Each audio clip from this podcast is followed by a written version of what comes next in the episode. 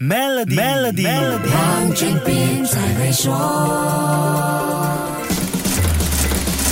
你好，我是黄俊斌。就在去年二月二十四号，俄罗斯出兵入侵乌克兰，这场侵略战争持续了一年，到今天还没有结束。战争造成了无数的人命伤亡，也冲击了全球经济和世界各地人们的日常生活。最直接也是最令人遗憾的，就是战争造成了第二次世界大战以来最严重的难民潮，超过八百万名乌克兰人被迫逃离家园。再来就是对经济的影响，而且是直接打击基本生存条件的粮食和能源。供应问题，俄罗斯和乌克兰都是粮食生产和供应大国，两个国家加起来占了全球百分之二十五的小麦交易量，还有全球百分之五十二的葵花籽和葵花油出口市场。持续一年的战争严重影响供应，世界各地，尤其是一些贫穷的非洲国家，都面对了粮食问题。这场战争也引发了欧洲，尤其是德国，面对几十年来最严重的能源危机。欧洲差点没有足够的能源去面对去年那个最寒冷的冬天，才熬过。二零二二年的冬天，欧洲现在已经开始为今年的冬天做准备，可见能源问题是有多严重。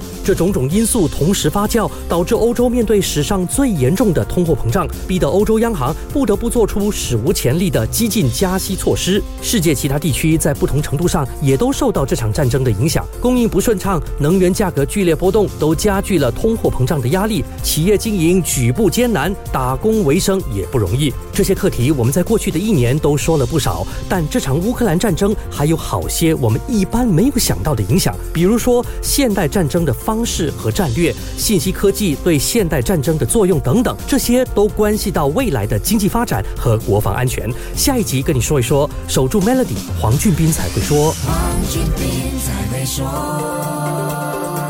于二零二三年三月三十一日前开设 Maybank 商业户口，有机会赢取 MacBook Air、iPad 或 Nespresso Essenza Mini，需符合条规。